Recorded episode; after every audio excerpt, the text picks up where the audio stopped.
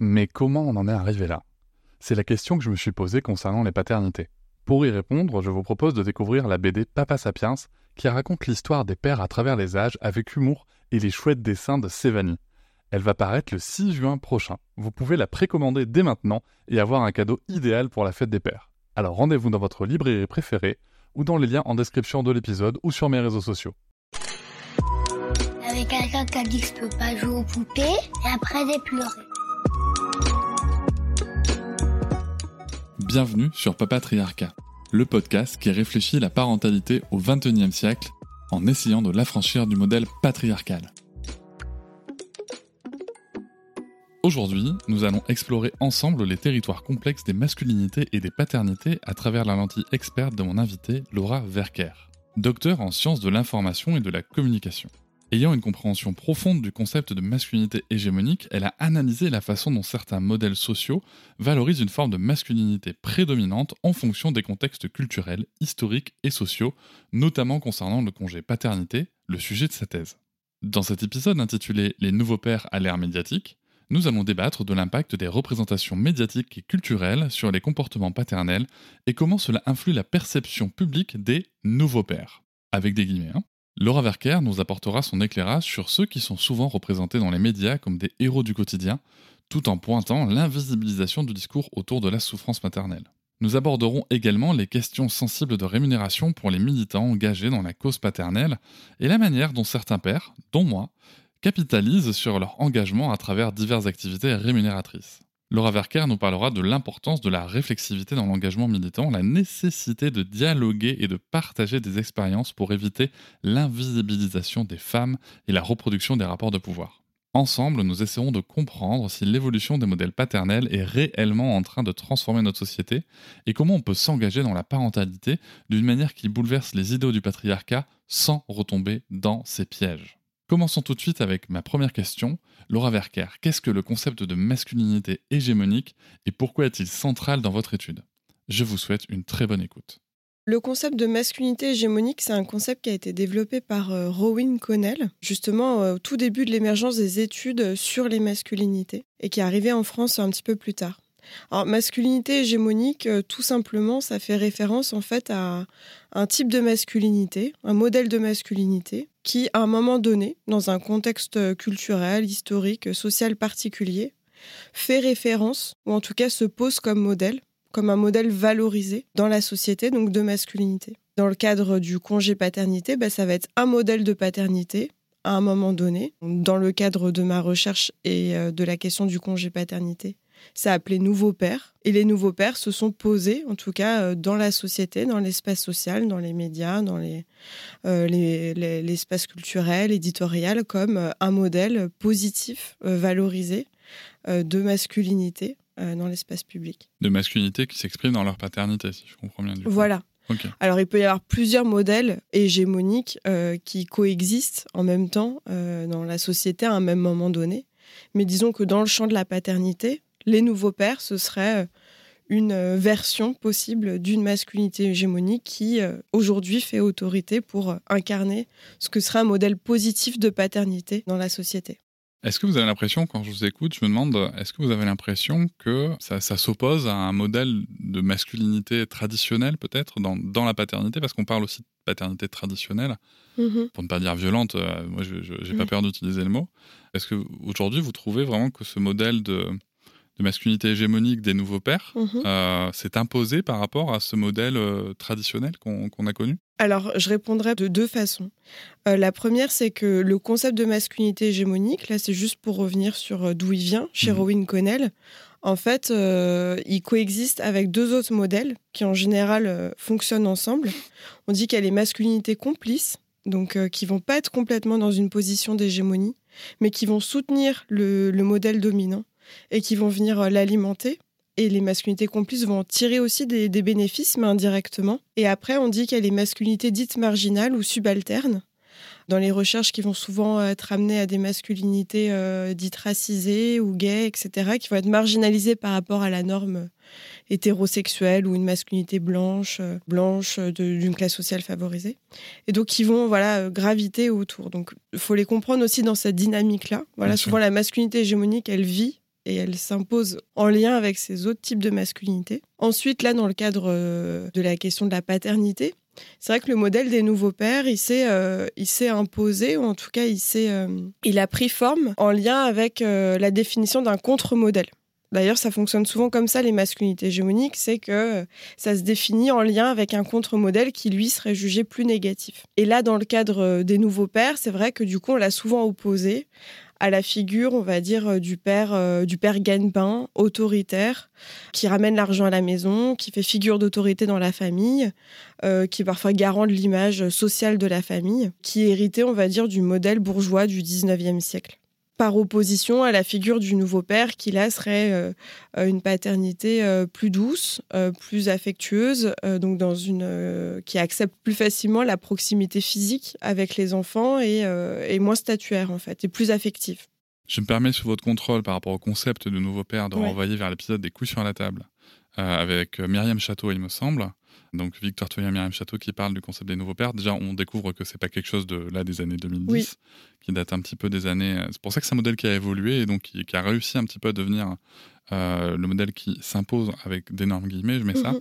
Est-ce que je comprends bien si je dis que finalement la masculinité hégémonique, c'est la masculinité qui s'impose comme une espèce de norme, c'est ça? Oui. Euh, mais c'est pas, en fait, c'est pas bien ou mal, c'est juste, le modèle euh. prédominant, quoi. Oui, voilà, faut pas du tout le, le prendre par un prisme moral en disant c'est bien, c'est mal, c'est une bonne masculinité, c'est une mauvaise masculinité.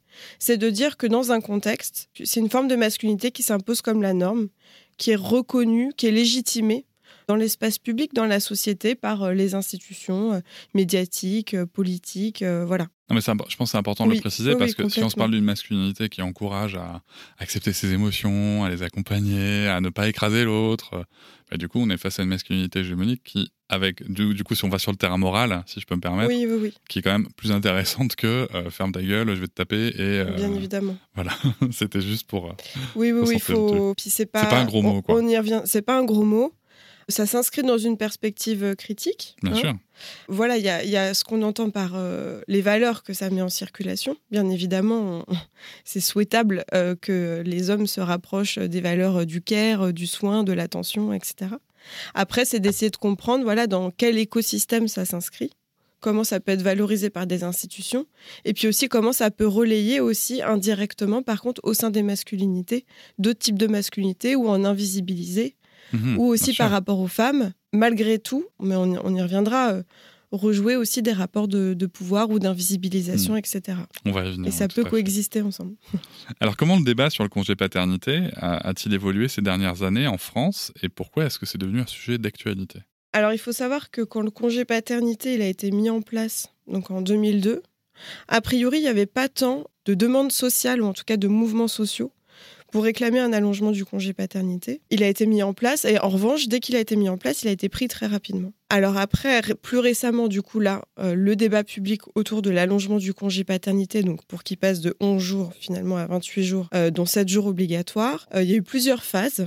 moi, j'ai identifié voilà deux points d'émergence. Il y avait une pétition du magazine Cosette. Donc c'était en novembre 2017, c'était juste après les mouvements MeToo, qui avait lancé donc une pétition pour allonger le congé paternité.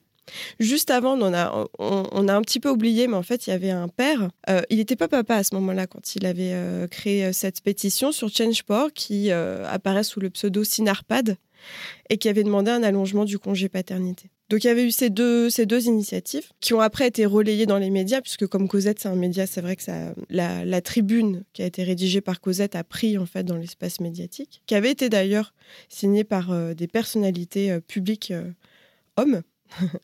Et après, progressivement, euh, bah, en fait, ça a émergé grâce aussi aux, mobilisations sociales et citoyennes, à commencer par euh, les associations féministes.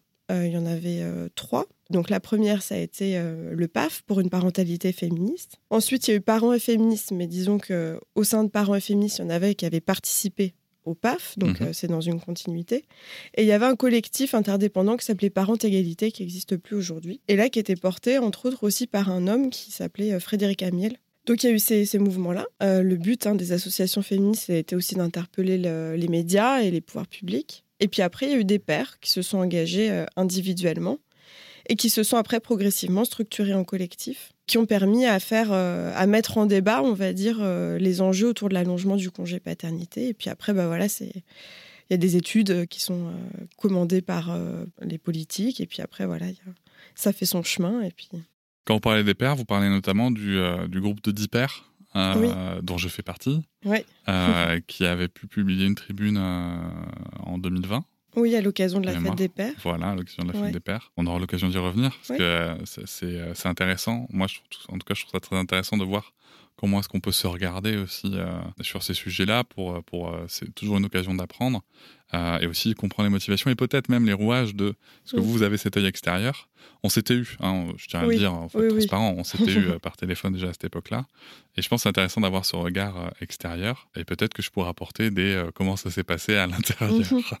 ça pourrait être intéressant aussi. Pourriez-vous d'abord nous présenter brièvement votre étude et nous expliquer ce qui vous a motivé à explorer le sujet des nouveaux pères et de la masculinité hégémonique? Ça vous vient d'où ce sujet?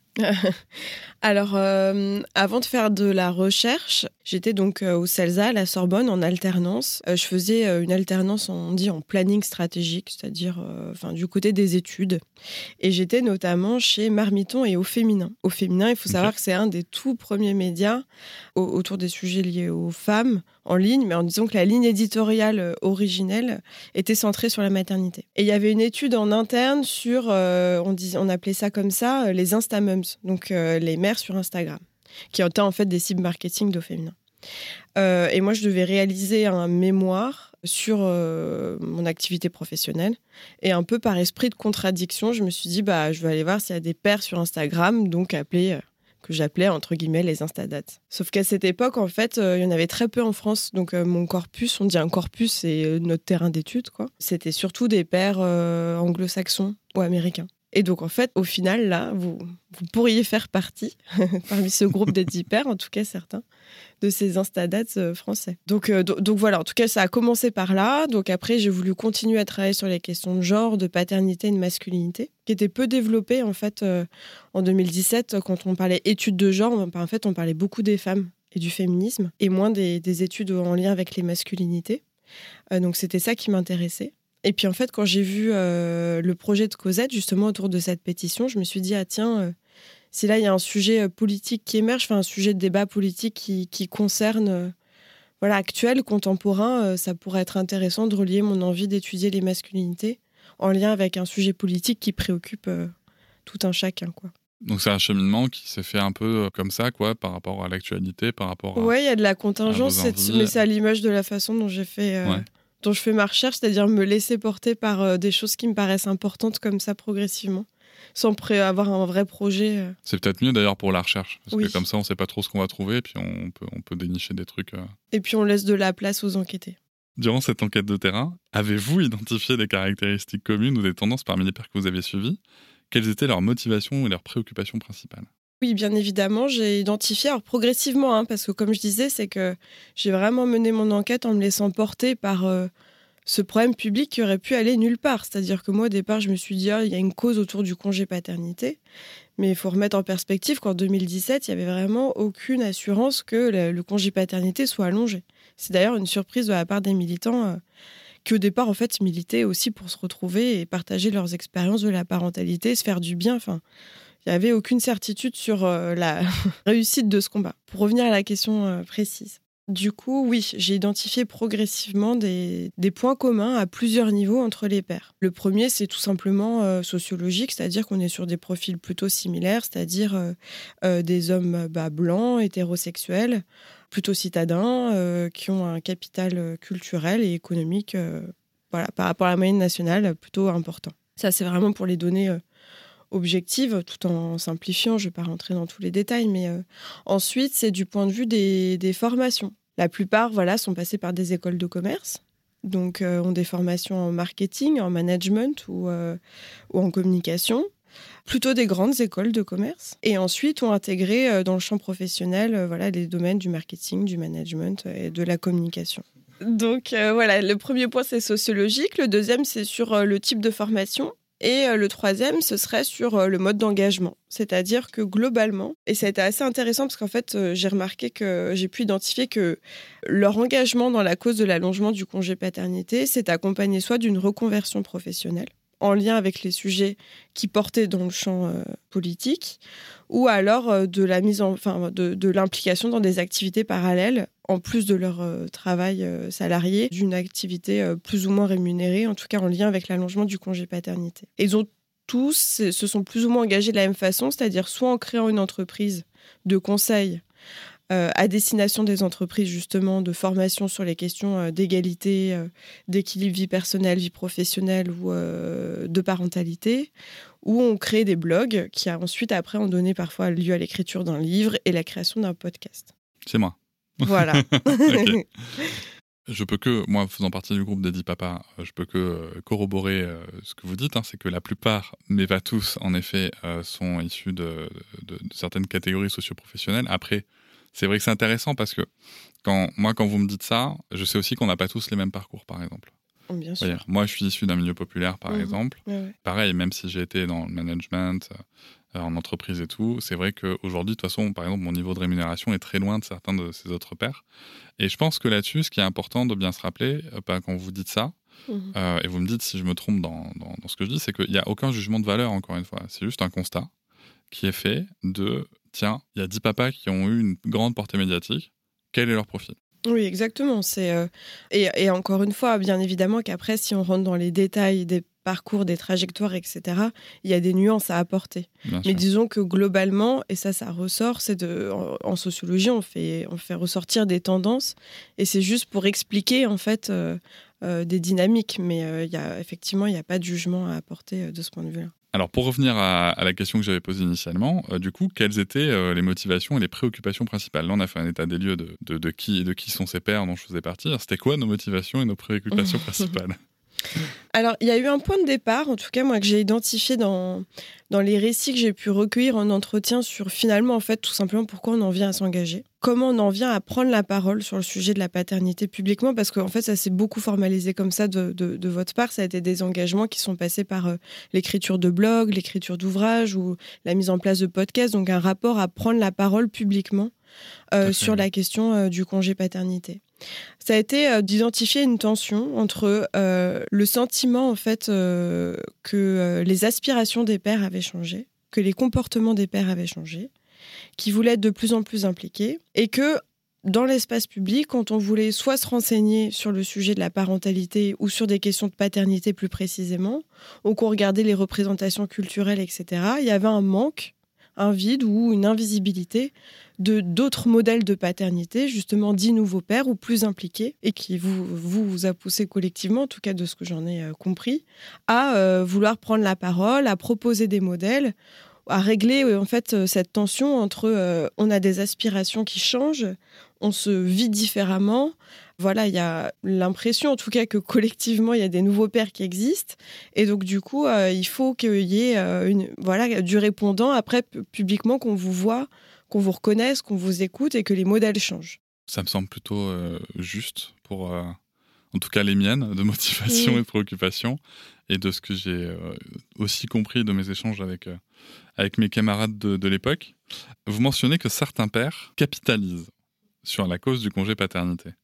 Pourriez-vous expliquer ce que cela signifie et comment cela se manifeste concrètement? Par capitaliser, ça veut dire euh, tirer des rétributions, des gratifications, que ce soit soit économique, donc vraiment monétaire, ou sociale, euh, une valorisation sociale. Alors, euh, comme je le disais tout à l'heure, c'est vrai qu'il y a un point commun parmi donc les dix pairs que j'ai pu suivre, soit en entretien, soit en suivant leur production éditoriale.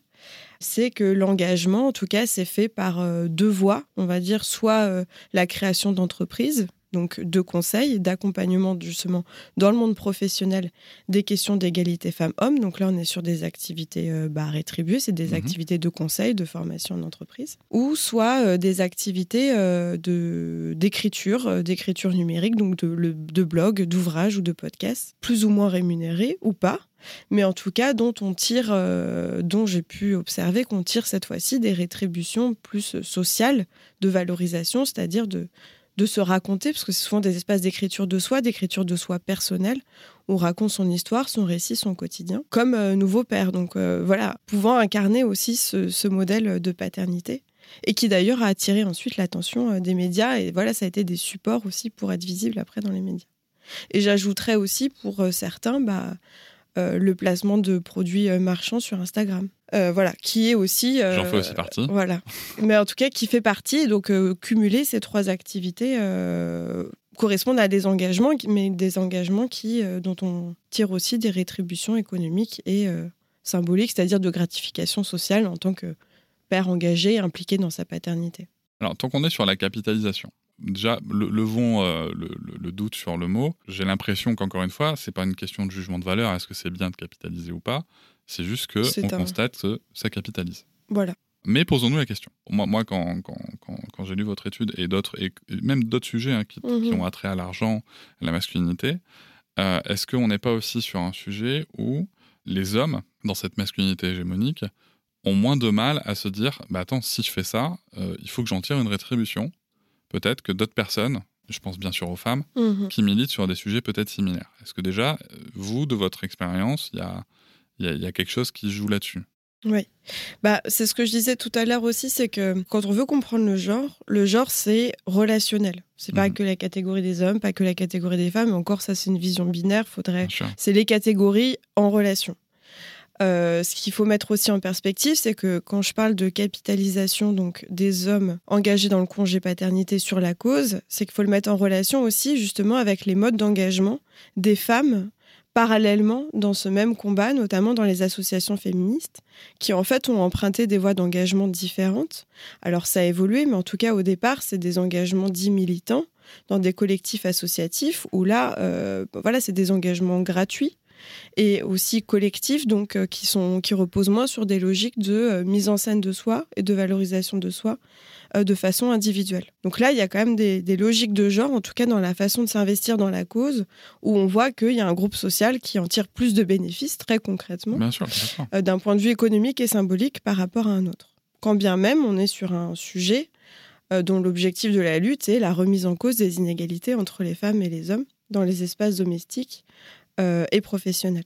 L'autre dimension qui est intéressante et, euh, qui a questionné, c'est vrai que c'est de dire, euh, et ça va aussi sur le plan social et symbolique, c'est de dire euh, pourquoi quand il y a le groupe des hommes qui investissent un champ qui a toujours historiquement été dévalorisé, c'est-à-dire avoir des récits de soi où on raconte les tâches domestiques qu'on fait au quotidien. Je veux dire, si c'était une femme qui racontait sur 120 pages le fait qu'elle qu'elle faisait la vaisselle, qu'elle s'occupe des enfants, qu'elle les emmène à l'école, euh, je ne sais pas si, si euh, la, matière narrative sera aussi intéressante. Il faut, mener la, réflexion jusqu'au bout, c'est-à-dire que d'habitude, la question du domestique, euh, la question du soin des enfants, la question de la répartition des tâches, etc., quand c'est pris en charge par les femmes, c'est naturalisé, donc c'est dévalorisé. Et là, en fait, quand il y a des hommes qui, se, qui prennent en charge le sujet, qui le portent, qui le racontent, et bah, tout de suite, on en tire des... ça, ça devient en fait un sujet de valorisation à la fois personnelle et économique.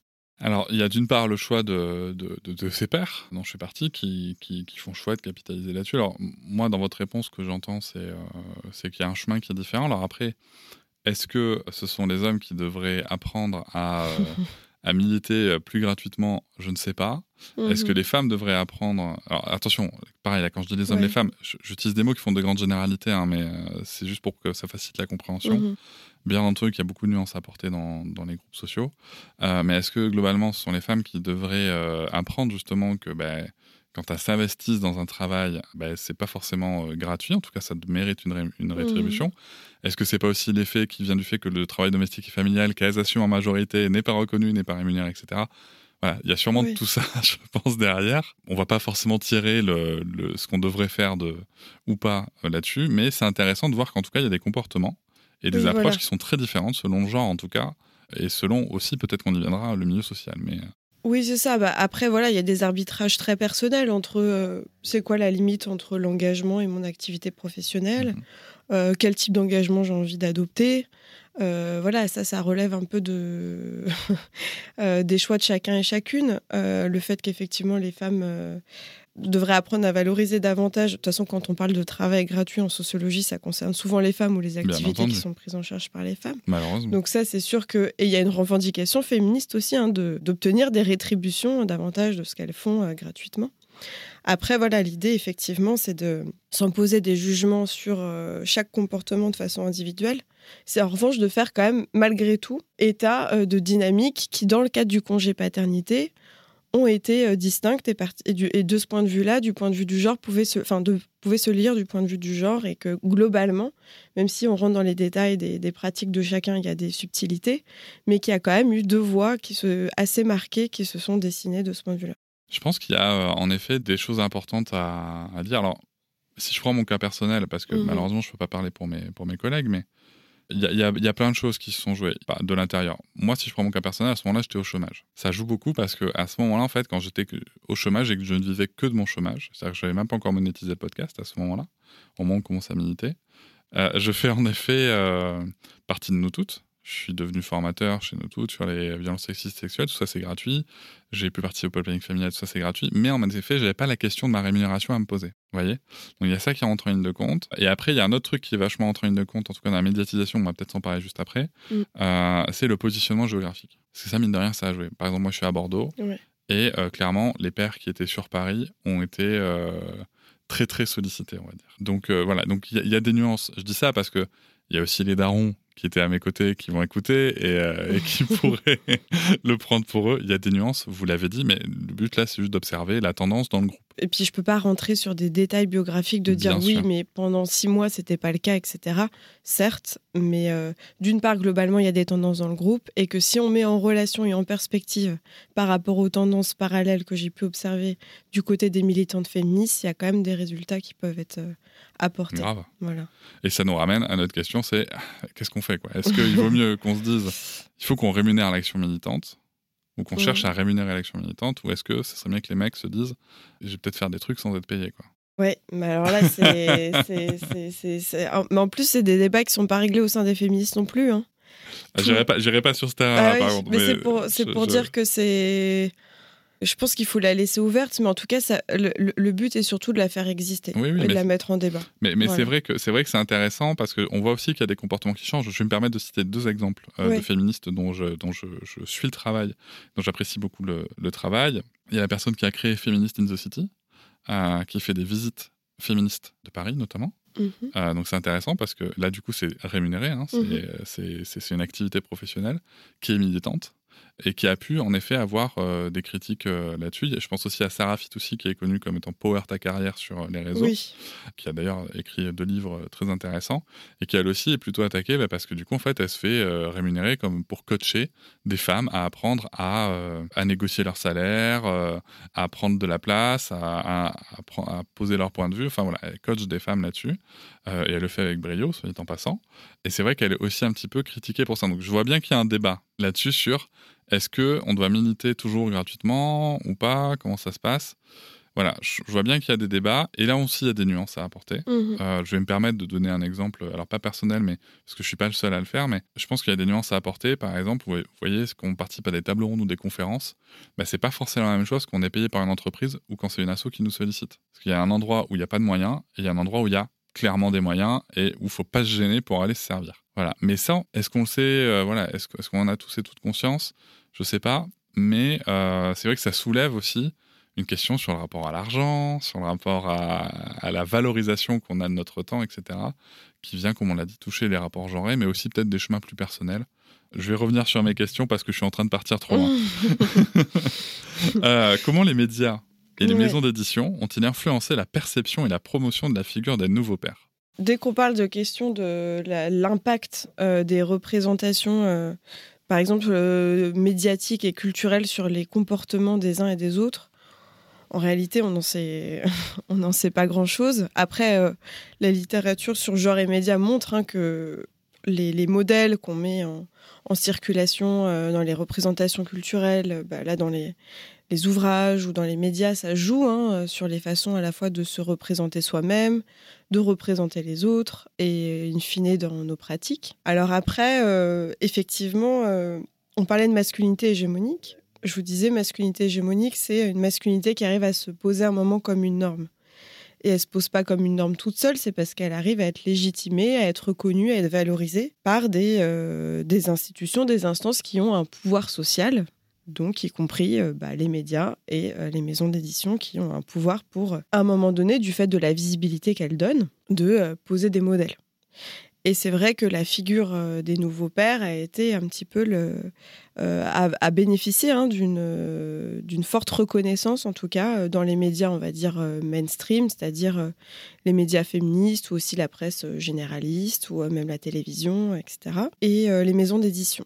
Et c'est vrai que ça a contribué, en tout cas, à présenter les nouveaux pères un petit peu comme des figures du, du héros des héros du quotidien. Enfin, en tout cas, ça il y a une médiatisation euh, particulièrement euh, positive et valorisée de ces pères, avec toujours cette ambivalence, c'est-à-dire de dire euh, à la fois c'est banal, c'est-à-dire pour voilà acter le fait que les nouveaux pères existent, enfin une volonté de dire ils existent dans les pratiques, ça a changé, il y a une nouvelle génération, parfois même dit une révolution et en même temps euh, souligner leur exceptionnalité. C'est-à-dire qu'à chaque fois, c'était présenté euh, à travers des portraits singuliers de pères, euh, voilà, avec des images un petit peu glorifiées. Donc, il y avait toujours ce truc entre c'est banal et en même temps, on n'arrivait pas à sortir.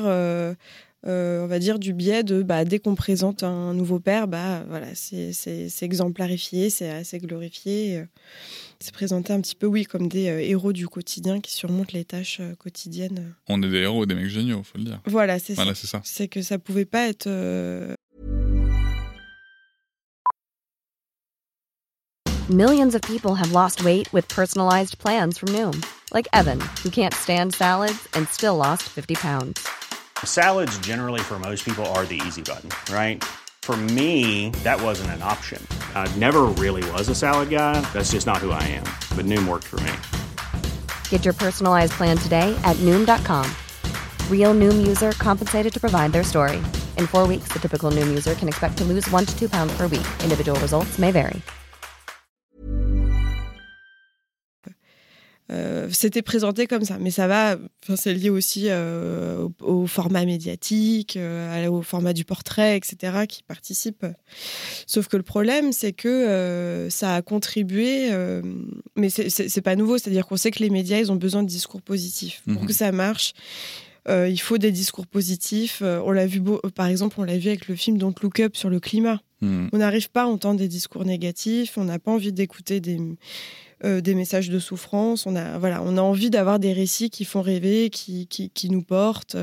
Donc, du coup, le discours des nouveaux pères s'apprend. Sauf que le problème, c'est qu'à côté de ça, les militantes féministes, il faut dire qu'il y en a beaucoup qui sont engagées au départ par des expériences particulièrement douloureuses de la maternité, y compris des dépressions postpartum ou des psychoses postpartum. Et donc, elles, elles sont rentrées dans la cause de l'allongement du congé paternité pour dire, en fait, euh, il faut allonger le congé paternité pour euh, qu'on ait une aide morale, physique, émotionnelle au moment de l'arrivée de l'enfant euh, pour nous soutenir euh, dans cette période-là. Et en fait, euh, le discours de dépression postpartum, en tout cas en lien avec la cause du congé paternité, du coup, à côté des nouveaux pères qui fournissent des modèles qui sont heureux de vivre leur, paternité et qui invitent les pères à vivre cette expérience positive, et ben voilà, la conséquence est que ça a rendu particulièrement inaudible ce discours de souffrance maternelle qui coexistait à côté. J'assimile hein, ce que vous dites en même temps parce que c'est vrai qu'il y a vraiment ce côté euh, très positif. Et alors, je, moi, j'ai eu une expérience assez récente qui m'a interpellé parce que l'association Parents et Féministes a publié une tribune euh, en juillet sur, euh,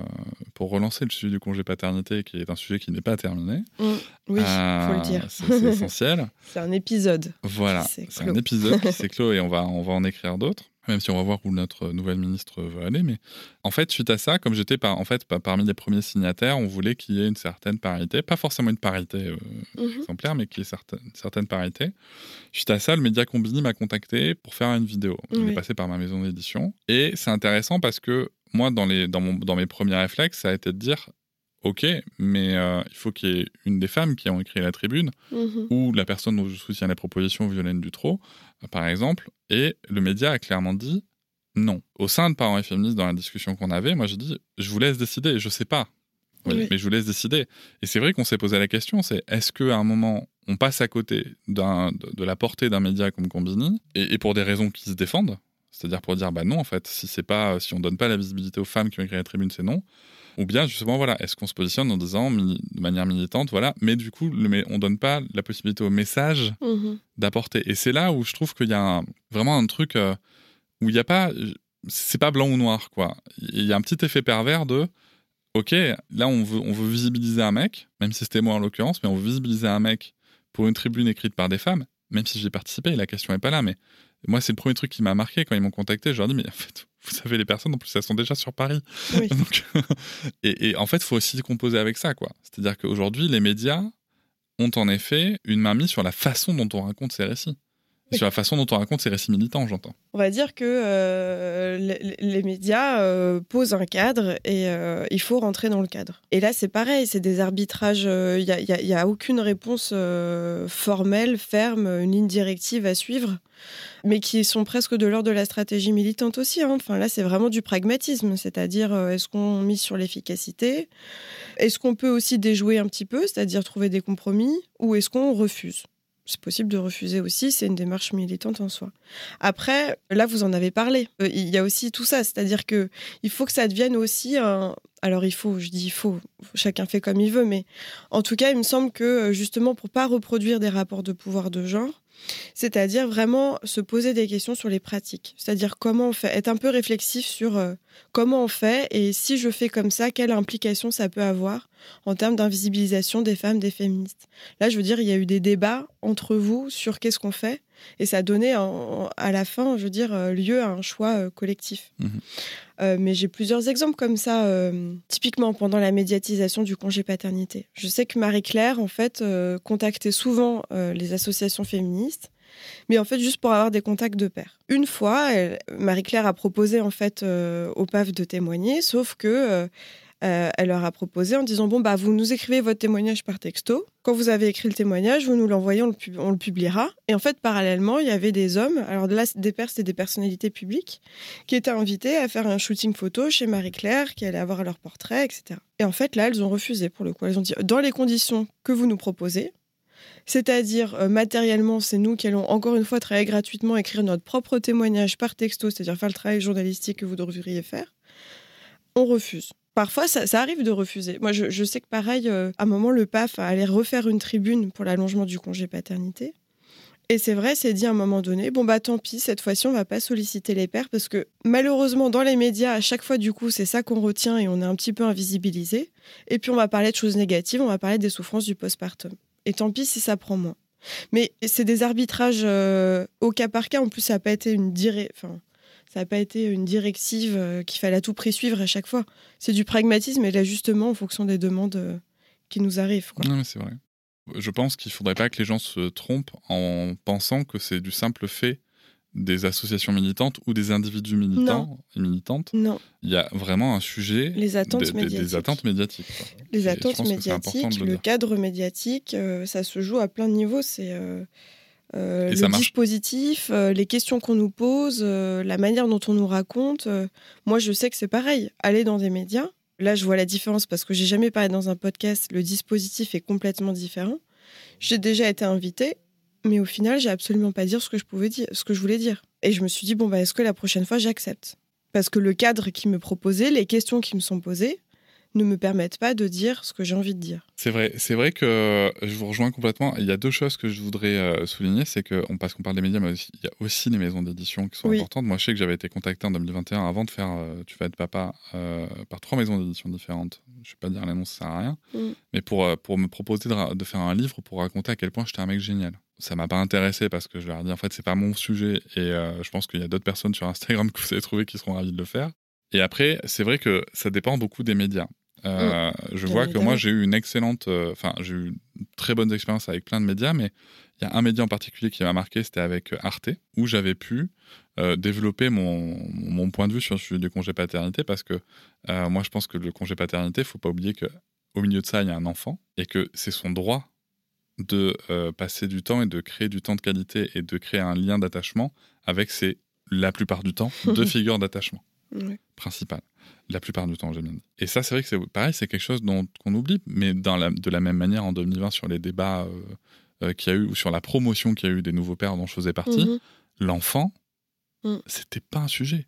Le sujet, c'était les papas, les papas, et puis aider les mères. Ce qui est aussi un problème dans la formulation. Et c'est vrai que ce que j'ai pu observer de l'intérieur, du coup, c'est que il y avait une posture euh, qui était à peu près la même pour tous, c'est-à-dire vraiment dire euh, on, on joue pas les héros, c'est juste on prend notre place, voilà, on- Mhm. on- machin. Mais après, il y a une mise en scène médiatique qui, quand on est sur place, est difficile à contourner parfois. Oui, ouais, ouais. C'est ça, ça j'entends. C'est le, il y a, y y y un cadre, à la fois euh, le dispositif et puis narratif dans lequel on est un peu obligé de rentrer. Ouais. Et c'est vrai qu'il y a eu des, globalement, l'attente était la suivante, c'est-à-dire on demandait au père de s'exprimer sur le mode euh, du récit subjectif de soi, de se raconter personnellement, et puis euh, du coup à toujours effectivement après du coup une, une valorisation de profil personnel de père qui se poserait comme modèle et qui serait exemplifié en fait. Moi, j'observe des choses et, et je sais que je peux en faire partie. Mais- et c'est difficile quand on fait partie Mhm. d'un truc d'essayer de s'en détacher. Parce qu'en même temps, quand je dis que c'est de m'en détacher, est-ce que je suis pas moi aussi en train de dire oh, je suis mieux, je suis moins bien Enfin voilà. Il y a plein de questions. Non, mais c'est vrai que c'est. On Oui, rentre dans- oui. dans- parfois dans des réflexions qui sont très compliquées à détricoter. Mais c'est vrai que moi, j'ai l'impression que sur les réseaux, des fois, et je peux en faire partie, je le Mhm. redis, il y a un peu cette figure du chevalier blanc. quoi. Et je la trouve dangereuse, cette figure, parce que souvent, dans, dans- dans cette position, alors je l'explique un petit peu, c'est regarder comme je suis un mec génial, Mhm. euh, je, c'est possible, ça existe, mais je ne dis pas comment faire pour que globalement la société évolue. Je ne dis pas comment faire pour que euh, les, les autres pères euh, ou le mec qui est, qui est chez vous, parce que c'est souvent suivi par des femmes, Mm, mm, mm. euh, Ouais. ces hommes-là, moi compris encore une fois. Je ne vais pas un bousculer euh, les autres pères et je vais rester très politiquement correct, etc. Et c'est vrai qu'il y a un petit peu cette figure du euh, je suis le sauveur sur, sur lequel on peut poser un fantasme, un espèce d'idéal, tout en ne donnant aucune solution pour que ça, pour que ça change concrètement ma vie. Et ça, je trouve ça un peu dangereux socialement parce qu'en fait, c'est, c'est juste une vitrine. Bah oui, oui, bah c'est surtout que ça, et c'est pour ça que ça faut le rappeler aussi, c'est que on a eu un peu tendance à oublier en fait avec euh, la, promotion de la figure des nouveaux pères, mais aussi dans le dans le discours qu'a pu avoir certains pères sur dix en disant la génération a changé. Maintenant en fait il faut que euh, le monde s'adapte, c'est-à-dire les institutions médicales, euh, les entreprises, les institutions politiques, etc. Mais en fait il y a plein d'études sociologiques qui montrent que la génération des nouveaux pères concrètement n'existe pas vraiment encore vraiment. C'est-à-dire qu'il y a des inégalités encore très fortes euh, du point de vue de la répartition des tâches domestiques et parentales. Le confinement n'a pas aidé. Des inégalités qui se jouent à la fois en termes quantitatifs mais qualitatifs, c'est-à-dire que les hommes encore aujourd'hui ont tendance à prendre en charge davantage euh, certaines tâches qui vont être plus agréables de l'ordre de euh, amener à l'école, jouer ou l'éducation par exemple. Donc ça, c'est encore effectif. Ces, inégalités, elles se jouent encore dans le monde professionnel? Enfin là, il y a une étude qui vient de sortir qui montre que post-confinement, bah voilà, les femmes se désengagent encore davantage du monde professionnel alors que l'employabilité des hommes monte encore. C'est une anthropologue qui vient de, de sortir son étude sur. euh, elle a suivi des pères, pareil, de classe moyenne supérieure à New York, euh, qui se sont mis à plein temps pour euh, bah, assumer l'éducation de leurs enfants.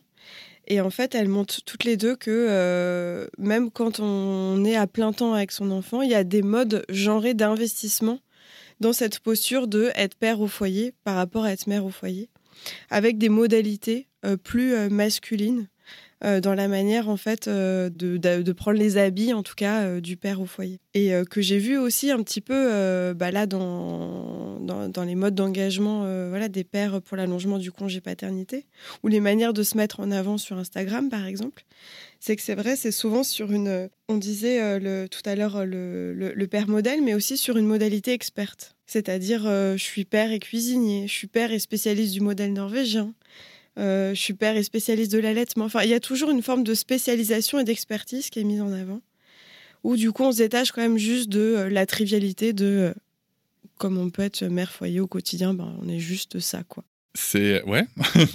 non mais, euh, je sais pas quoi vous dire. C'est vrai, c'est vrai. C'est euh, c'est non mais c'est intéressant parce que même en c'est où ça m'a pas marqué dans dans, les, dans, votre article, mais mm.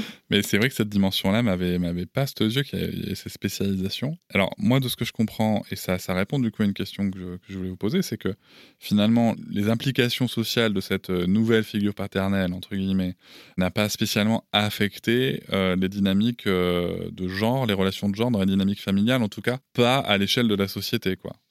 Bah, ça reste assez marginal. Je pense qu'on n'a pas assez de recul, c'est encore trop récent. Même les recherches sur, euh, par exemple, euh, l'influence de ces campagnes sur la prise du congé paternité, là, qui a été mis en place en 2021, je pense qu'on peut pas savoir. Ce qu'on sait, c'est qu'il euh, y a encore un, un, écart entre les aspirations, les représentations et les pratiques, malheureusement. Il n'y a pas forcément un effet direct et voilà. En revanche, on sait quand même que euh, les modèles culturels influent in fine sur nos façons de se représenter, de représenter les autres et ensuite quand même nos pratiques. Après, euh, il y a aussi des limites en termes de sociologique, c'est-à-dire euh, qui consulte ces médias, quel type de père va aller consommer ces productions médiatiques.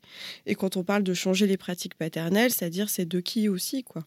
C'est là où c'est un point que je voulais soulever tout à l'heure, c'est c'est là où, moi, de mon point de vue, euh, de, mmh. alors, qui n'a rien à voir avec une étude sociologique, juste de mon point de vue de, voilà, d'observateur et donc avec une vision très empirique du sujet, il y a aussi quand même ce modèle de paternité qui n'est pas celui des nouveaux pères mmh et qui tend, on le, voit bien aujourd'hui dans les discours euh, mmh médiatiques, à revenir en force, c'est-à-dire le père autoritaire, le père chef euh, de famille, le père qui incarne la loi, euh, ce sont des, ce, que je viens de dire là, ce sont les, les, les, propos soutenus par Caroline Goldman dans son livre, par exemple, avec la très grande médiatisation qu'elle a eue.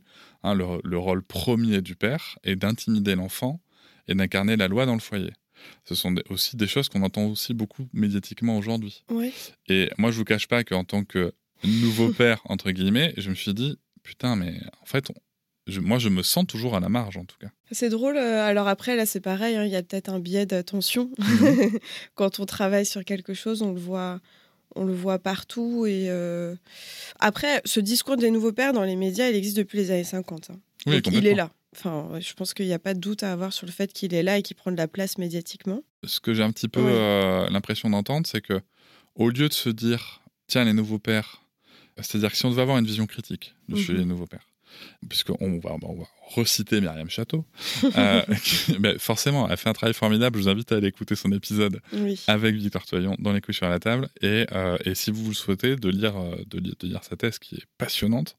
Déjà, on s'aperçoit que les nouveaux pères qui se mettent en avant, euh, notamment aussi sur les réseaux, mais mhm. globalement, même sans se mettre en avant sur les réseaux, les pères investissent du temps de jeu, c'est-à-dire du temps de, de, plaisir avec les enfants, et pas forcément du temps euh, de logistique ou du temps bah, qui n'est pas valorisant en fait euh, dans, dans, la vie. Par exemple, on va amener les enfants au parc pendant que maman est en la lessive. C'est pas forcément ça qui est demandé. Et après, je pense qu'il y a d'autres questions à se poser. Moi, c'est un point que je développe dans ma conférence sur le sujet, c'est que euh, c'est très joli une image d'un papa qui change la couche mhm. de son enfant. C'est beau, on est tous là, waouh, incroyable, c'est super.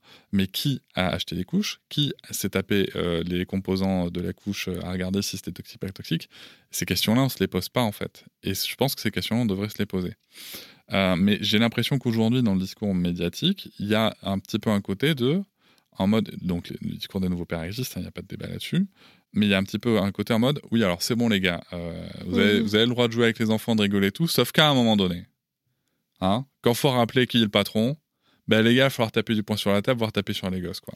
Rappelons-nous le préfet Hugues Moutou qui a dit, euh, après avec les, émeutes du printemps, euh, la méthode c'est de claquer au lit, c'est au père de le faire. Quoi. Enfin, à un moment, on en est là, qui n'a été recadré par personne. Oui, ça c'est sûr. Et c'est là où je me dis, est-ce qu'à un moment, on n'est pas juste en train de dire euh, socialement, euh, les nouveaux pères, c'est bien joli, c'est bien mignon, et puis ça rapporte de la thune, c'est un, modèle qui rapporte de la mhm. thune. C'est un nouveau modèle qui permet de créer de nouveaux marchés. Désolé de le dire comme ça, mais je pense que la question se pose. Mais à un moment donné, socialement, euh, va falloir se rappeler que le père, il n'est pas là pour déconner, c'est lui, le, patron et la figure d'autorité. quoi. Et j'invite du coup aussi à écouter, euh, encore une fois, toute la série, bon, les cinq épisodes sur, les, sur les paternités d'écoute sur la table, parce qu'il y a aussi la loi des pères qui est très intéressante, euh, l'épisode qui s'appelle la loi des pères. Moi, c'est pour ça que j'ai vraiment l'impression que dans la société, c'est un discours qui est euh, mis en avant parce qu'un peu romantique, un peu enfin qui fait plaisir, très positif, comme vous le disiez tout à l'heure, mais qu'à partir du moment où, où, euh, où ça pose des problématiques, on revient très vite au traditionnel quand même. Enfin, on invoque très vite le traditionnel. Je pense que de toute façon, c'est pas c'est pas contradictoire euh, de dire qu'il y a ces, ces deux univers complètement. de discours qui cohabitent et limite en fait l'un est lié à l'autre parfois. On l'a vu avec euh, l'antiféminisme. Plus le féminisme monte, plus c'est visible, plus on en parle, plus il y a un antiféministe qui vient résister. Et je pense qu'il y a peut-être un petit peu cette dynamique là aussi, c'est-à-dire que plus on va parler de nouveaux modèles de paternité, plus aussi va y avoir des réactions. euh, des résistances avec euh, un retour euh, des discours sur les paternités autoritaires, resserrer la vis, etc. Comme on l'a vu effectivement pendant les émeutes, on appelait les pères à aller chercher les enfants dans la rue, à donner trois claques et à se tenir, à la- se tenir droit à la maison. La présence de l'un s'explique par l'autre aussi, ce serait pas étonnant. Alors moi, de mon point de vue, qui est juste encore une fois strictement personnel, c'est que euh, pour différentes raisons, je, travaille le sujet. C'est vrai qu'on a quand même une société qui est fondée sur euh, le- la toute-puissance paternelle, hein, le Ouais. pater familias, et qu'on voit bien que ce soit par les droits de l'enfant, les droits des femmes et, et l'égalité, ou plutôt pour la lutte contre les inégalités, euh, on vient toucher à ce pater familias et que euh, à partir du moment où, vraiment il devient euh, un petit peu trop vacillant, on va le remettre sur le tapis, enfin on va rappeler ça, mais sans forcément dire son nom. C'est ça que je trouve important, c'est qu'il faut pas oublier que quand on dit c'est c'est le père qui fait la loi dans le foyer, ça s'applique pas qu'aux enfants. Et c'est ça qui est intéressant quand on dit que le père a la figure d'autorité à la maison, c'est que c'est la figure d'autorité pour tout le monde. C'est ça que ça que ça implique socialement. Bon, on s'éloigne un peu du sujet des, des dix papas, mais Oui, oui, ce que- mais ce que je veux dire, c'est c'est que important de c'est- rappeler c'est euh, aussi un le modèle lien social qui historique jeu, euh, dont on hérite hein, euh, et qui est encore opérant. quoi. Euh, c'est sûr que on hérite euh, de ce modèle bourgeois du 19e siècle, mais qui lui-même hérite. effectivement, avant, le, père avait aussi pouvoir de vie et de mort sur les membres de sa famille. hein. Ah bah, par simple lettre de cachet, c'était euh, le fils en prison et, et la fille au, au couvent. Donc, euh, donc euh, bon, on, va, on, on fera un truc historique plus tard. Mais en tout cas, oui, c'est intéressant de revenir sur les figures du père au cours de l'histoire. Et en même temps, on n'arrête pas de, de parler de nouveautés justement pour euh, l'opposer à cette figure autoritaire. Mais si on revient euh, bien en arrière, par exemple, on a des archives du Moyen Âge où on retrouve au contraire un, modèle de père beaucoup moins euh, autoritaire, euh, statuaire, enfin, euh, avec un père qui était présent au quotidien, qui effectuait des tâches, etc. Donc c'est aussi, si on revient dans un temps plus long, nouveauté de quoi par rapport à quoi, de qui? Peut-être que si on revient à d'autres époques, à d'autres moments, c'est pas si nouveau justement. Donc ça dépend les référentiels aussi qu'on se donne. Non, non, mais c'est vrai. Et, et dans quel contexte Mais en tout cas, ce qu'on peut, ce qu'on peut voir, c'est que cette puissance paternelle qui est un, un des fondements de notre société, moi, j'ai plutôt l'impression que, peut-être de la même manière que, que l'antiféminisme s'oppose au féminisme, Mhm. bah, qu'aujourd'hui, il y a justement une résurgence de ça, euh, qui est accompagnée par une réflexion contre l'éducation positive, pour la sanction, etc. Voilà. Moi, en tout cas, je me sens pas, Mhm. personnellement, dans un courant majoritaire. Euh, dès que je sors de ma bulle Instagram et de ma bulle euh, d'attention, peut-être, je me sens pas dans un courant majoritaire. Et je le vois encore plus aujourd'hui, maintenant que ma fille est scolarisée, avec des enfants, sans rentrer dans le détail, mais qui connaissent des violences euh, encore physiques qui sont totalement banalisées. Quoi. Et bien sûr par le père. Mhm. C'est c'est vraiment un truc qui, qui me questionne parce que du coup, je, je reviens à ma première question, c'est est-ce qu'on est vraiment su- sur le sujet de, de l'hégémonie Voilà, est-ce que vraiment aujourd'hui les nouveaux pères, en tout cas le modèle Mhm. présenté par les nouveaux pères, représente la masculinité hégémonique Est-ce que c'est vraiment euh, un modèle hégémonique ou est-ce que c'est un modèle qui est à la lutte avec un autre, peut-être pour prendre la place Hmm. Ah mais c'est intéressant. Alors en plus souvent on se trompe, on utilise le mot euh, masculinité hégémonique au singulier. C'est toujours au pluriel. Donc en fait on, pourrait considérer que euh, y a deux types de masculinité hégémonique euh, qui coexistent et dont la figure autoritaire qui persiste et la figure du nouveau père aussi. Mais c'est juste que l'hégémonie elle, elle, elle s'exprime peut-être pas de la même façon. D'un côté, ça peut être en termes quantitatifs, de dire il y a encore une norme très forte euh, avec ce modèle du père autoritaire et en fait dans les pratiques c'est encore très présent. Mais l'hégémonie, ça veut dire aussi vraiment euh, ceux qui bénéficient d'une reconnaissance et d'une légitimité par des institutions. Et en fait là on le voit quand même dans les médias. Enfin, Complètement. je crois que certains ont fait euh, l'ouverture du JT de TF1 lors de l'annonce de l'allongement du congé paternité. On peut pas dire qu'il n'y a pas eu euh, de visibilité médiatique importante. Donc de ce point de vue-là, il y a une forme d'hégémonie. Mais on le retrouve aussi dans les entreprises. Par exemple, c'est intéressant, il y a euh, Alban Jacquemart, qui un sociologue historien, qui a travaillé sur euh, les hommes euh, dans, le, dans le secteur de la fonction publique, la haute fonction publique, et qui a montré comment il y a une dichotomie très forte entre un dit ancien monde de ces hommes de la fonction publique, disons, avec des, à, des âges plus avancés, et puis toute une génération d'hommes plus jeunes qui valorise aussi l'image d'une paternité impliquée, etc., avec un équilibre vie pro, vie perso, mais qui permet aussi après, dans le champ professionnel, euh, de bénéficier d'une image de modernité aussi dans ses pratiques, enfin de devenir et donc de se distinguer de la hiérarchie. Et en même temps, on peut pas dire qu'il n'y a pas d'hégémonie de la hiérarchie non plus, mais on est quand même sur euh, des modèles où on en tire des bénéfices aujourd'hui. Euh, dans le secteur de l'entreprise, dans le secteur médiatique ou non Non, non, mais c'est ça. Et, c'est vrai que c'est pour ça qu'au fil de la discussion, parce que ça, me renvoie moi aussi à ce que j'ai connu dans l'entreprise, mhm. totalement, où j'ai pris un congé parental, où euh, j'ai été repris par ma hiérarchie, en effet, mhm. par une personne des RH. Euh, parce que je prenais un congé parental. et finalement, j'ai bien vu que d'un côté, en fait, moi, j'ai bien vu que d'un côté, soit on me condamnait, mhm. soit on me glorifiait. Oui, on est dans des, et, c'est pour ça que j'ai vraiment l'impression qu'on est, qu'on est socialement dans, dans, dans, dans, une lutte de modèles, en fait, mm. euh, mais qui correspond à, à une lutte qu'on voit sur d'autres sujets, quoi. Que ce soit sur l'éducation, sur le féminisme, sur, euh, ça se polarise. tout ça. Alors, malheureusement, ça se polarise, parce que je pense que, alors ça, c'est un avis encore une fois aussi très personnel, je pense que dans tous ces modèles, il y a des choses à prendre et à laisser dans chacun d'entre eux. Mais c'est vrai que ça met, en tout cas, les pères dans, dans certaines réflexions qui ne sont pas toujours aussi évidentes Mhm. qu'on pourrait l'entendre dans les, dans les discours. Parce que des fois, on entend dire il suffit que le père, il suffit que les pères. Mais non, parce qu'il y a aussi des choses qui socialement s'articulent autour des pères et des paternités qui font que c'est plus compliqué.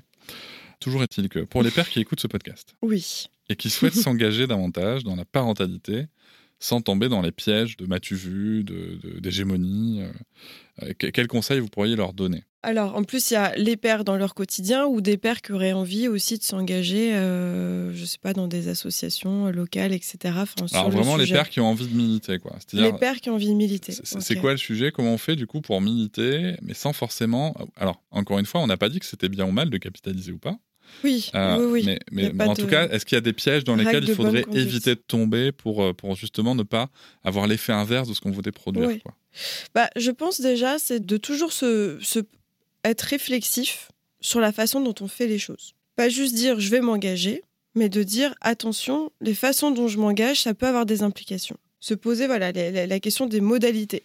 De quelle façon je fais les choses pour euh, aussi euh, louable soit l'objectif final, se dire que la manière dont on décide de faire, de s'y prendre concrètement, ça a aussi des implications parfois aussi importantes que l'objectif qu'on peut se donner. Bah là, typiquement, euh, dans la cause de l'allongement du congé paternité, malheureusement, indirectement, et ça relève pas que de la responsabilité des pères, ça relève aussi voilà de la glorification médiatique qui s'ajoute à ça, des logiques politiques. Euh, bon voilà, c'est un ensemble de dynamiques. Mais euh, voilà, de se poser la question de à la fois de comment on fait les choses et des implications que ça peut avoir, notamment du point de vue de possiblement l'invisibilisation bah, des féministes ou euh, des femmes avec qui on s'implique, euh, euh, de la reconduction de certains rapports de pouvoir, voilà, de se redemander à chaque fois aussi du point de vue des femmes, est-ce que ça va pas les invisibiliser, est-ce que ça va pas les rendre inaudibles, est-ce que là je vais pas me, on va, on va rejouer des hiérarchies malgré soi, enfin, se poser la question. Et pour du coup anticiper les conséquences qu'il peut y avoir, c'est-à-dire à la fois être réflexif, se renseigner aussi, lire la littérature qui existe, parce que parfois on se rend compte qu'en fait on retombe souvent dans les mêmes schémas, donc euh, être enseigné, ça peut aussi permettre d'anticiper certaines choses.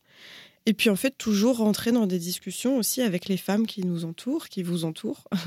je pense, enfin voilà, il n'y a, pas de bonne réponse, mais de, poser les, questions aussi, d'écouter, d'être euh, dans, un dialogue, euh, d'écouter des... Parce qu'en fait, on se rend compte qu'on n'a pas les mêmes ressentis, parfois d'une même expérience militante, etc. Donc ouvrir des espaces de, de dialogue euh, dans un partage d'expérience. Qui, le but, c'est ni d'invalider l'une ni l'autre, mais déjà se rendre compte qu'il y a des différences, il y a des altérités, et puis essayer de régler ensemble, d'ajuster euh, collectivement.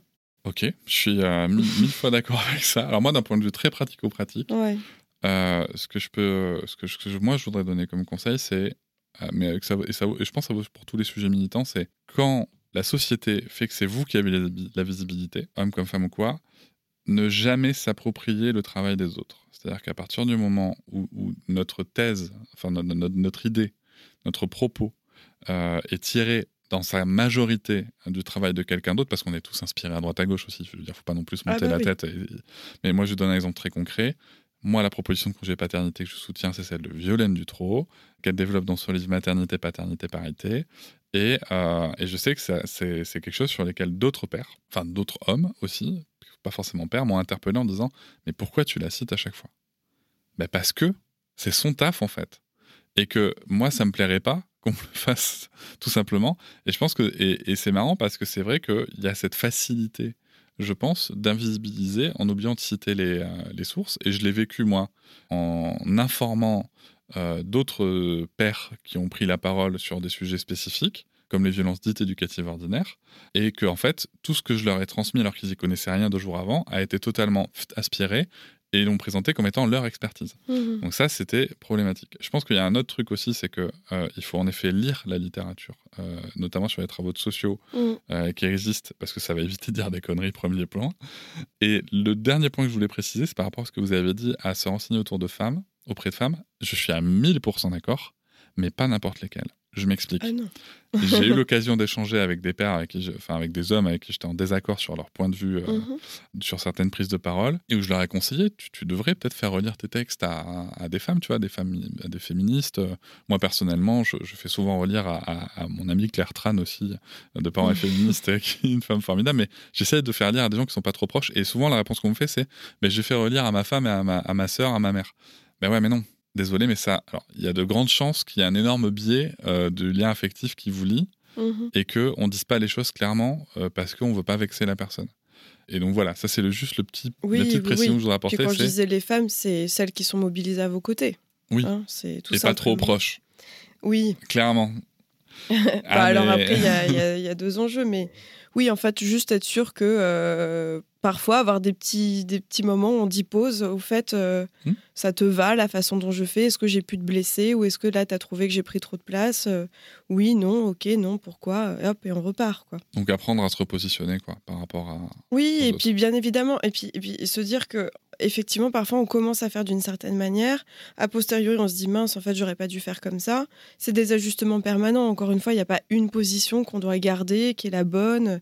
On peut se tromper, etc. Mais c'est être capable, en fait, euh, de prendre du recul sur sa façon de faire, d'être réflexif et puis aussi de dire bon, bah voilà, là, j'aurais pu faire autrement, etc. Mais tout à l'heure, tu parlais de, citer les sources. Ça rejoint la question, je disais, de de l'invisibilisation. C'est pas un jugement dans le sens en général, elle n'est pas voulue. C'est pas l'objectif. Il n'y a pas un objectif souterrain euh, de un gros un grand projet d'invisibiliser les femmes qui sont à côté de soi. En revanche, on peut se rendre quand même responsable euh, des conséquences euh, des façons de faire et donc du coup après de réajuster. Typiquement dans l'allongement du congé paternité quand ça a été annoncé, c'est le moment souvent on fait un bilan et on attribue entre guillemets la paternité des luttes à, certains acteurs ou pas. Et c'est vrai que le mot féministe, par exemple, dans les médias, il n'y en a pas. Mmh, le mot féministe n'est pas là. Certains pères auraient très bien pu dire bon bah là à ce moment-là on a la visibilité médiatique mais rappelons-le euh, depuis 2017 des associations sont constituées elles ont contribué euh, à, cet allongement et voilà enfin voilà c'est ça se joue à plein de. C'est là aussi, mais je vous rejoins complètement parce que euh, je crois d'ailleurs que ce propos-là, on, l'avait, on avait mm. échangé ensemble sur le sujet il y a quelques temps, du coup, maintenant. Mais je sais que c'est aussi un propos. Par exemple, ce positionnement-là, moi, je ne l'ai pas découvert tout seul. Hein. Mm-hmm. C'est parce que je suis chez Parents et Féministes, parce euh, il y a des femmes qui m'ont dit vrai qu'en fait, tu peux pas prendre la parole comme ça, en fait. Voilà. Et je pense que ça, c'est un dernier conseil que j'aimerais donner, c'est les gars, vous allez vous planter. Et je pense que c'est là où il faut juste avoir l'ego qui se calme un petit peu et être capable de se dire, ok, ben, si je me plante, si, et si une personne, alors là en l'occurrence sur, sur, les sujets qui nous concernent souvent une femme, mais ça peut être autrement sur d'autres sujets militants, ben, si on vient m'expliquer comment est-ce que j'aurais pu me positionner différemment et, où, et comment se place mon propos, on n'est pas en train de me dire que je suis un connard, on est juste en train de me dire, Enfin, on n'est pas en train de, voilà, de, m'agresser, quoi. On est juste en train de me dire, tiens, t'as vu, tu pourrais avoir tel mhm. positionnement. Après, on fait le choix de le faire ou pas.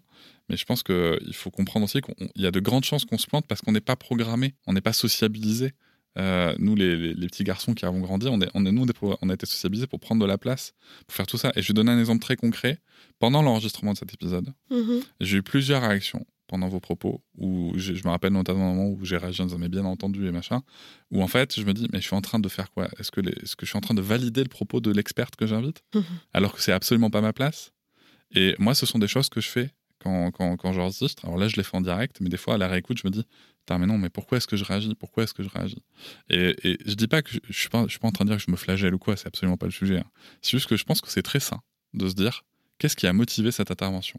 Oui, et puis accepter une dose de conflictualité, mais qui, encore une fois, c'est c'est des remarques globales, c'est-à-dire de pas ramener... un- Chaque attaque n'est pas personnelle. enfin, Bien sûr. on n'est pas... Et en plus, on n'invalide pas une personne dans son entièreté, on invalide une manière de faire à un moment donné dans un contexte particulier. On n'est pas en train de dire vous êtes entièrement une personne mauvaise, qui vous ne faites pas les choses bien. Globalement, c'est que là, dans le cadre d'un engagement dans lequel vous positionnez, eh ben, il y a des choses, effectivement, qui, dans ce cadre-là, en tout cas du point de vue euh, d'un point de vue d'égalité ou de militantes féministes qui vont se mobiliser à votre côté, bah, ça a des conséquences euh, nuisibles.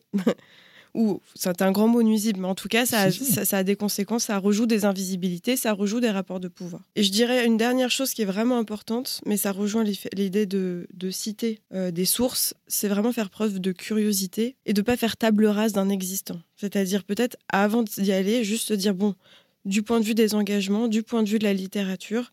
Et ça va avec cet effet nouveauté, parce que l'effet nouveauté, quand on dit on est nouveau, c'est comme s'il n'y avait rien eu avant. Et c'est vraiment du coup, euh, s'il y, a- des choses, elles existent, elles sont à côté, il faut aller les chercher. Et ça, c'est un peu de travail, Euh, c'est un peu d'investissement, et qui nécessite d'être un peu patient, mais euh, mais qui permet de, de mieux prendre le sujet après. Puis il y a un petit effet de Kruger aussi, on commence à s'intéresser à un sujet, Mhm. on croit qu'on sait tout sur le sujet, oui. et puis en fait finalement... on, sait, euh, on se rend compte qu'on ne sait pas grand-chose. hein.